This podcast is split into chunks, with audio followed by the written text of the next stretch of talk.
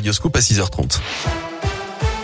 C'est avec Gaëtan Barallon. Bonjour Gaëtan. Bonjour Guillaume, bonjour à tous. On débute avec vos conditions de circulation. Ça se passe bien actuellement sur les grands axes autour de saint de Rouen et du Puy. Un léger ralentissement qui commence à se former dans le secteur de Givors sur la 47 en direction de Lyon. À la une de l'actu ce jeudi, J-3 désormais avant le premier tour de la présidentielle. On termine ce matin notre tour d'horizon sur Radio Scoop des 12 candidats et candidates à l'Elysée ou leurs représentants en Auvergne-Rhône-Alpes.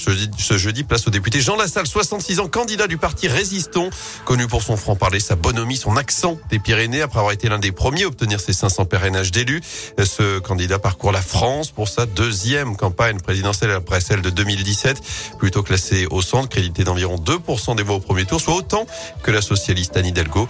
Il mène une campagne qu'il qualifie d'authentique. Sur une campagne vraie.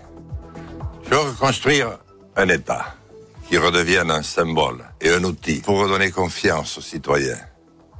Je veux reconstruire les services publics, les hôpitaux, les écoles, tout ce qui va redonner ce souffle.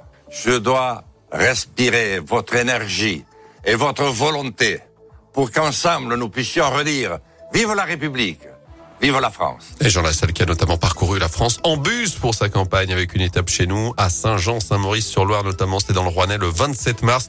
Le premier tour de la présidentielle, c'est donc ce dimanche.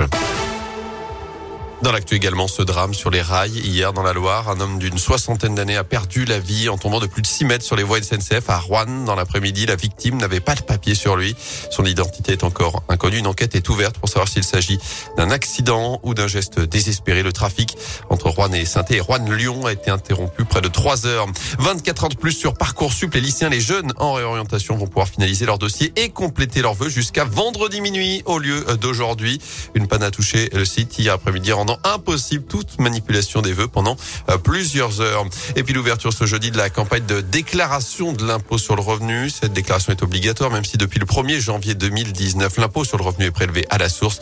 Date limite le 19 mai pour la version euh, papier jusqu'au 31 mai sur Internet pour les départements de la Loire et de la Haute-Loire. Notez aussi que c'est le dernier jour pour donner à saint une collecte de sang se déroule encore aujourd'hui à l'hôtel de ville. Ça se passe de 8h30 à 13h30 et de 14h30 à 18h. 30 collecte organisée par les, étudiants infirmiers de saint et l'établissement français du sang.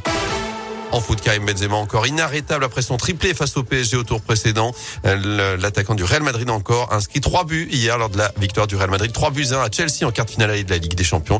Notez également la victoire 1 but à 0 de Villarreal face au Bayern Munich. Il est